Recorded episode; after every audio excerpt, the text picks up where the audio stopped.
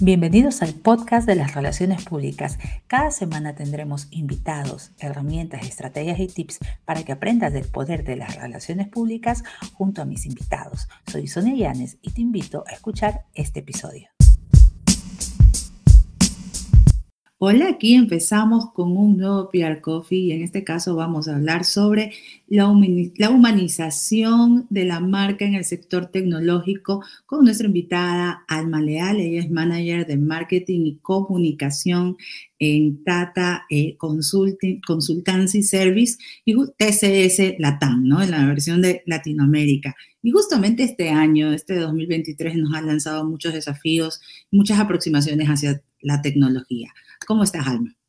Hola, Sonia, ¿qué tal? Muchas gracias por este, por el tiempo y bueno, muy contenta de platicar contigo. Y justamente para hablar acerca de la humanización de la marca, sobre todo en el sector tecnológico que tú lo vives en el día a día, este 2023 nos trae desafíos, eh, nos ha acercado más a las tecnologías. ¿Cómo ves los negocios? ¿Cómo están afrontando los negocios esta humanización eh, de no solamente las marcas comerciales, sino de hacer más llevadera la relación con la tecnología? Sí, este, mira, el, tema de la tecnología es, em, como dices, es, bien importante este, esta, esta, parte de la humanización, este, de, de hacerle entender a los negocios, a los tomadores de decisiones, o sea, desde nuestra perspectiva, nosotros somos una empresa de em, consultoría en negocios y, y, en tecnología, justamente. Entonces, de repente, los tomadores de decisiones en las empresas no necesariamente son expertos en tecnología. Este, y, y quizá ven a la, a la, tecnología, a la innovación como, como un gasto más que em, como, como una inversión, pero, pero bueno, aquí el, el, el, rol de nosotros como, como empresa este, consultora es hacerles e, entender, ayudarlos, acompañarlos en su camino eh, y, y, que vean a la tecnología no, te digo, no como un gasto necesario, sino, sino como una inversión, como algo que tienen que, en, en lo que tienen que invertir para poder estar vigentes eh, y que vean no, no solo la tecnología por sí misma, sino lo que se puede hacer con la tecnología.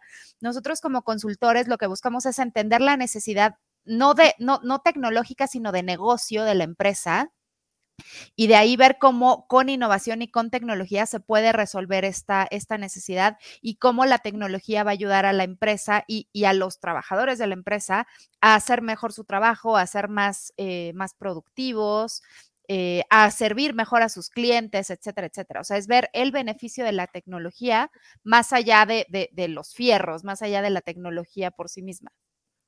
Y justamente eh, ese enlace, esa, esa necesidad de hacer ver a la tecnología como no solamente como un medio como un fin, sino como este valor agregado y el entorno donde todos nos desarrollamos. Ustedes como, como Tata han sido también escogidos en este, en este 2023 por la revista Fortune, las han puesto como una de las empresas de mayor eh, renombre, cercanía, prestigio. A veces es muy complicado que vean este rostro humano dentro de una marca tecnológica, porque hemos visto inclusive hasta estas películas en donde te ponen a los gigantes tecnológicos tipo lucha David Goliath. ¿Cómo lo hiciste? Porque eso viene desde el punto de vista de comunicación, hay un fuerte trabajo detrás. ¿Qué nos podrías decir cómo ha sido este trabajo y cuáles son los pilares o las razones por las que tú crees que eh, Tata fue elegida y salió en la revista Fortune?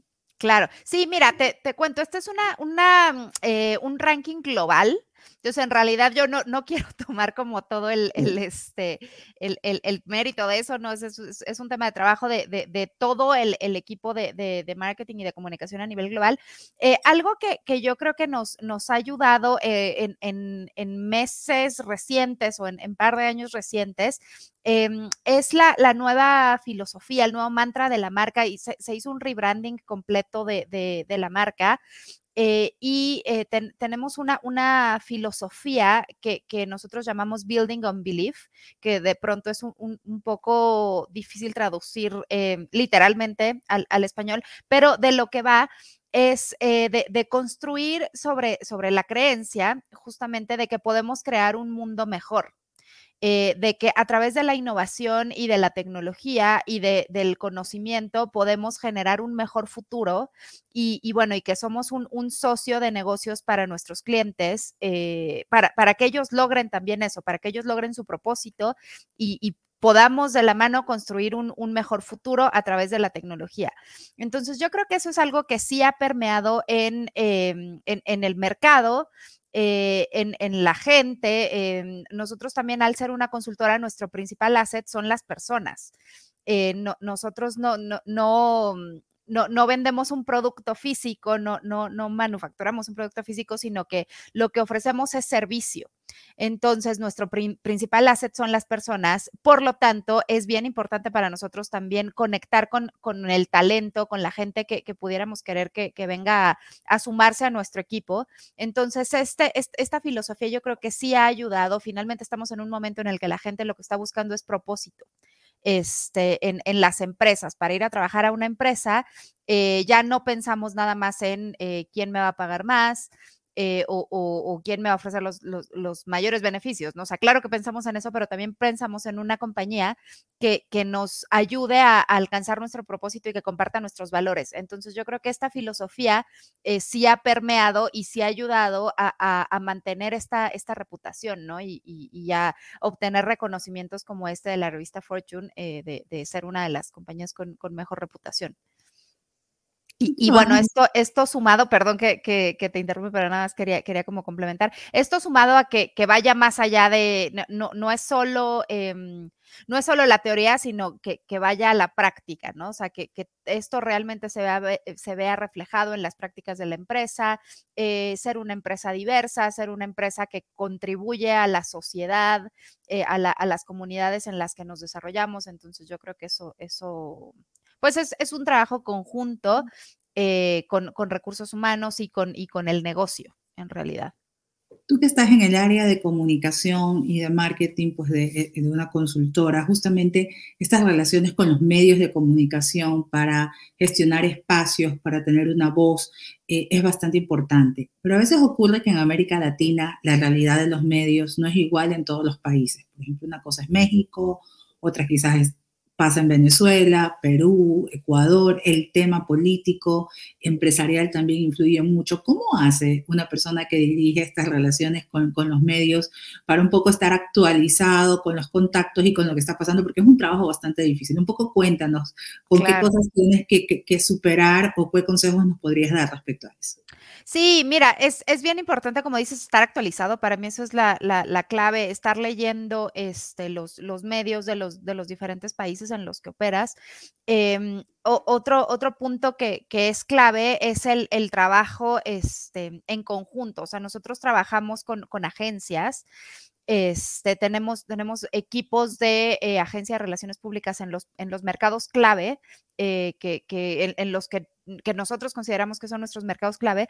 Entonces, eso es bien importante porque cuentas con, por, mucho que, uno em, siga a los periodistas, que, sigas a los medios, necesitas tener la sensibilidad local de alguien que está ahí eh, viviendo el, día a día de, cómo, de cómo está el, ¿Qué, está pasando en el país? O sea, más allá de, cómo se están manejando los medios, ¿qué está pasando en el país? O sea, claramente eh, hay, países que tienen situaciones y más, bueno, en Latinoamérica y en estos últimos meses, este, que han tenido como, como situaciones políticas, este, económicas complicadas.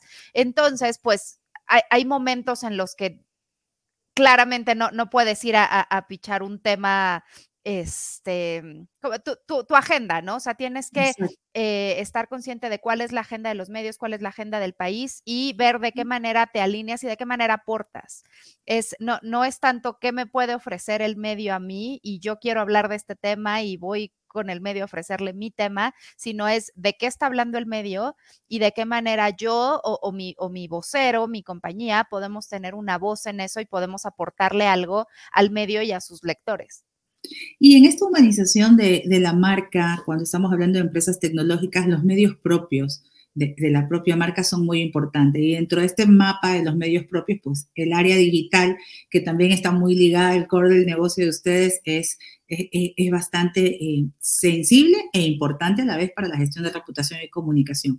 En este caso, ¿cuáles son los medios propios que para la estrategia que, ustedes llevan en cuanto a la humanización de la marca son los, los principales? Página web, ¿qué más? ¿Cómo lo consideras? Claro, bueno, la página web pues siempre es clave, ¿no? Tiene, tiene que existir, es, es el primer lugar al que va a ir la, gente, este, tienes que asegurarte de mantenerla eh, actualizada y, este, y con, contenido este, que, haga sentido. Eh, para nosotros a nivel Latinoamérica, eh, no, no, tenemos una, una, página web para la TAM, pero nuestro, nuestro curso nuestras redes sociales. Este, ahí es donde, donde nos comunicamos tanto con los empleados, como eh, con el público allá afuera, gente que pudiera querer, querer venir a trabajar con nosotros, eh, clientes, clientes potenciales, eh, la industria, etcétera, etcétera. y bueno, al ser una, una empresa B2B, pues LinkedIn es como, como el, el, el medio número uno y el medio más, más importante y más estratégico para nosotros, pero también manejamos Facebook, este, también manejamos Twitter.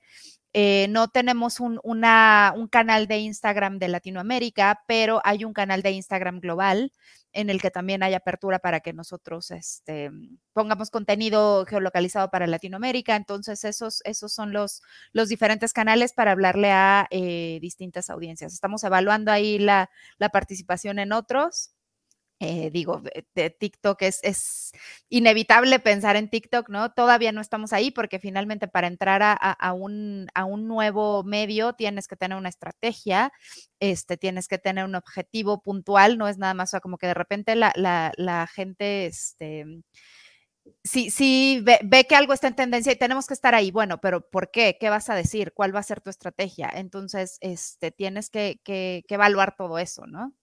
Más que quererte subir a la tendencia nada más porque sí.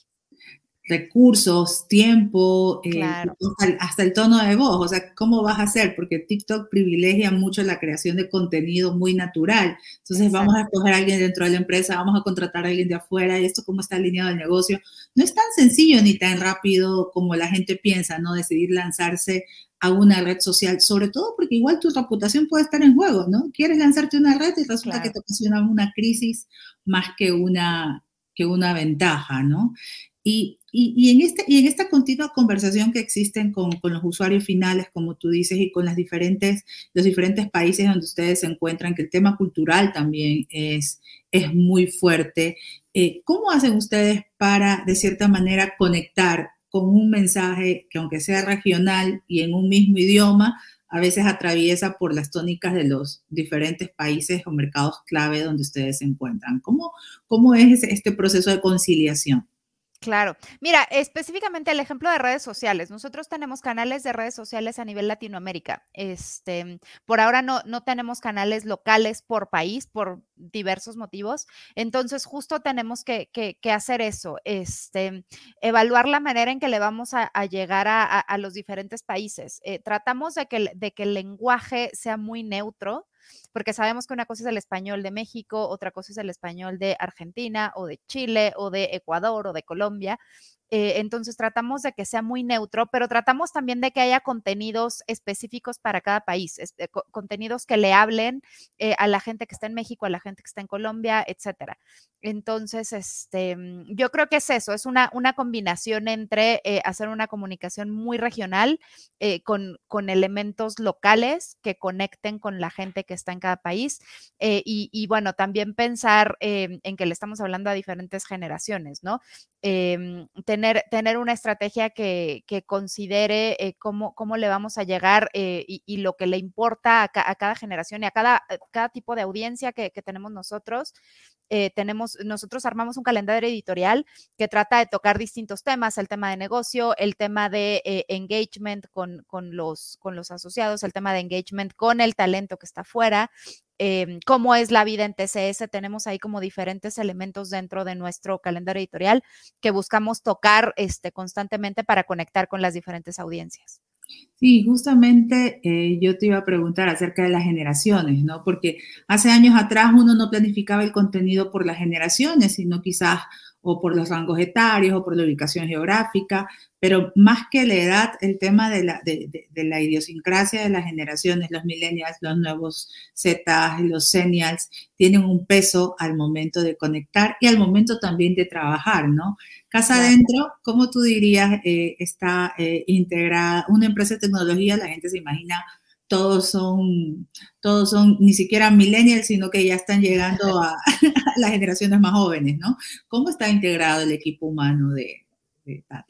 Sí, no, mira, somos un, un, equipo bastante diverso, este, tanto en tema eh, de, de, de, género, eh, e, en, en, tecnología, de pronto sí, sí e, es una realidad que hay menos mujeres que hombres, este, pero, pero bueno, ahí estamos en el camino, eh, somos alrededor de 35% mujeres en Latinoamérica, si no me equivoco, este, y, bueno, sigue, sigue siendo poco, eh, pero, pero estamos ahí en el camino de, que cada día sea más, cada día haya más mujeres en, puestos de liderazgo. Eh, también tenemos mucha diversidad en cuanto a culturas, nacionalidades. Eh, tenemos em, no, 95% de la gente en Latinoamérica somos de Latinoamérica, pero hay un 5% que es gente que, que, viene de India. Nosotros somos una empresa india, entonces hay un 5% de la gente que son expats de India. Entonces también es integrar esas dos culturas. Eh, y en cuanto a las generaciones, arriba del 50% eh, hoy en día eh, son millen millennials, senials, como todo lo que entra en, en este, en, este rango. Eh, tenemos aproximadamente un 25% de centennials y el resto es generación X para arriba. Entonces sí hay como un, un este, pues un mix interesante ahí de este de, generaciones que se tiene que contemplar al momento de, eh, de, comunicar ¿no? con, con, este, con, con los asociados. Eh, hay que pensar qué motiva a cada, a cada generación. O sea, hay algo que, que, que, yo he recomendado mucho ahí trabajando este, internamente con recursos humanos, por ejemplo, es primero tratar de entender qué motiva a cada una de, de las generaciones. Este, algo que los millennials y, y, y los centennials este, tienen en común es eh, la búsqueda de un propósito, justamente, ¿no? O sea, que, que en, en, ambos casos están buscando una, una, empresa, colaborar con una empresa con la que compartan los valores. Entonces, bueno, ¿de qué manera les vamos a eh, dejar saber el, el, tipo de valores que nosotros tenemos en la empresa e integrarlos? Este, a, esos valores. O también está el tema de la flexibilidad, que eso es algo que se cree que solo le, le, mm, le interesa a, eh, a, los millennials y a los centennials, pero la realidad es que después de, de la pandemia, sobre todo, pues ya todos, eh, independientemente de la generación, nos acostumbramos a que podemos trabajar eh, y, y, podemos resolver las cosas de, de, de, una manera más flexible, ¿no? Sin necesidad de estar sentados en una oficina eh, ocho horas al día en un horario específico. Este, entonces eso es algo que ya no solo las generaciones más jóvenes están buscando, sino ya lo estamos buscando todos. Es eh, entender qué motiva a, a, a, cada generación, este, o qué, qué motiva a, a, las personas y ver de qué manera conectar con cada uno. Sí, ¿no? Siempre en comunicación estamos tratando de conectar de manera efectiva y para, y al conectar, pues humanizas la marca, es parte de, claro. de todo el ejercicio. Y ya para finalizar, justamente te quería preguntar acerca pues de lo que durante este año y finales del año pasado un poco empezó a saltar y es el miedo a que la tecnología o que los nuevos avances me quiten el trabajo, que la inteligencia artificial, que va a pasar, que no la sé utilizar. Y, y cosa rara quizás es que este medio, este miedo lo vemos ahora presente no solamente en las personas mayores, sino también en los jóvenes que no comprenden estos nuevos avances o nuevos recursos que están, que están ocurriendo ¿no? en, el mundo, en el mundo de la tecnología respecto a la inteligencia artificial. ¿Cómo ustedes lo ven como una empresa consultora? ¿Cuáles son las, las porque aquí viene de parte más que habilidades técnicas, a veces tienen habilidades blandas que son las que te hacen como claro. que surfir y surfear, ¿no? ¿Cuál sería tu, tu, tu vistazo, tu recomendación? Sí, eh, mira, este, este, es un miedo que siempre ha existido. Este, incluso desde la revolución industrial, eh, que, la gente veía que ya las máquinas podían ensamblar y, hacer su trabajo, mucha gente pensaba que, las máquinas les iban a quitar el trabajo, que ya lo, lo, los seres humanos íbamos a ser obsoletos, y pues resulta que no, porque desde entonces y hasta hoy en día siempre se, se, va a necesitar la parte humana que sepa manejar esa, esas tecnologías, que sepa manejar esas máquinas, en, en, en el caso, eh, regresando a este ejemplo de la revolución industrial, eh, siempre se va a necesitar gente capacitada, que sepa encauzar esa tecnología. La tecnología es, eh, es muy buena y nos puede ayudar a alcanzar muchas cosas, pero siempre se, tiene que encauzar. Entonces, el, el, enfoque, el objetivo de, nosotros como empresa es que haya más gente capacitada en, estas tecnologías para poder manejar, este, para, poder cubrir la demanda que, las empresas tienen hoy eh, de, personas que sepan de inteligencia artificial, de eh, manejo de analítica de datos, nube, eh, machine learning, etcétera, etcétera. Eh, gente que, sepa manejar e implementar estas tecnologías. Entonces, pues ahí la, la clave es eso, este, entrenarnos, o sea, para los más jóvenes, elegir, eh, que, están eligiendo carrera, elegir este tipo de carreras nuevas que, pues yo creo que cuando nosotros estudiamos no existían. Este, pero que, que hoy son lo que, lo que las empresas están demandando. Y para la gente que ya estamos en el mercado laboral, es seguir, seguir este, entrenándonos. No, no quedarnos con lo que aprendimos en la universidad, sino seguir aprendiendo, este, jugar con estas nuevas tecnologías y, ver de qué manera las podemos utilizar en nuestro favor. Y como en este Pierre Coffee también topamos temas de relaciones públicas y comunicación y vamos a ligarlo con tecnología, mi última pregunta sería, en tu día a día, ¿no? ¿Cómo la tecnología ha cambiado también eh, tus áreas de trabajo, ¿no? tus responsabilidades, ¿Qué, herramientas has tenido que vincular que quizás hace cinco años atrás no las usabas y que ahora pues has tenido también que aprender, porque a veces la gente dice, no, es que trabajan en esa tecnología, a lo mejor ya la saben todas, pero no siempre ocurre así. Claro, sí, no, totalmente, pues ha, cambiado mucho. Este, yo, yo empecé a trabajar hace poquito más de 15 años este, y, bueno, a mí todavía me tocaba el tema del clipping, de, salir todos los lunes a comprar las revistas y, ver dónde, dónde habían salido, exacto, recordar dónde habían salido los clientes. Sí, y bueno, eso ya no, no, no existe, ¿no? Entonces, este, pues es, es o sea, desde el tema del monitoreo, algo que, que, que yo sí he incorporado mucho eh, son las herramientas de, mm, de, de eh, que, que, te ayudan a, ser más productivo. Esto, todo este tema de Kanban, este, mm, yo, yo uso, por ejemplo, mucho OneNote eh, para, para, ahí tengo toda mi vida, no, no solo, no, no, no solo este, desde la perspectiva laboral, sino también personal. Este, mm, Empecé a jugar hace, hace poquito con, con ChatGPT, estoy entendiendo también cómo, cómo funciona y de qué manera lo, lo, puedo integrar este, a, a, mi, a mi trabajo y a mi día a día. O sea, yo creo que es estar muy atento al, a lo que está sucediendo y ver de qué manera te puede, te puede sumar. Buscar eh, cursos. También yo, yo tomé un, un este, una certificación en, en, marketing digital. Yo mi background es 100% comunicación, pero tomé una certificación en, en, marketing digital, este, porque pues sí, tienes que, no, eh, si, si no, es, es, lo mismo que nosotros como empresa decimos a otras empresas, este, que, que si no, si no se actualizan, si no integra, integran innovación, se quedan obsoletas, lo mismo aplica para las personas. Tienes que, que estarte actualizando todo el tiempo. Así es, y realmente hoy el tema de comunicación va muy ligado con el tema de marketing porque compartimos un mismo espacio que son las redes sociales, las plataformas donde ciertos KPIs se traducen para los dos lados, ¿no? Difusión de noticias y también la creación de contenido, uno es contenido comercial, otro de reputación. Pues para mí ha sido un gusto conversar contigo, Alma, pues hablamos de todo, hablamos de tecnología, de humanización de la marca y del día a día de las personas que gestionan comunicación y que muchas veces no conocemos quiénes son y que realmente hacen un trabajo muy fuerte casa adentro con el público y con los medios. Muchísimas gracias, Alma. ¿Algún mensaje para cerrar? Gracias a ti, Sonia. Eh, no, no, no, pues creo que, que este, yo me quedaría con ese mensaje de actualizarnos todo el tiempo, integrar la, la innovación a nuestro día a día, este, para poder seguir teniendo siempre mejores oportunidades. Así es, y no tenerle miedo a la tecnología, sino como tú dices, pues prepararse y sacar de eso lo mejor para nosotros tener mejores posibilidades de trabajo, mejores resultados, ¿no? Una mejor organización y productividad. Muchísimas gracias, Alma. Un abrazo y gracias por estar aquí en Piedra Coffee. Gracias, Sonia. Un abrazo.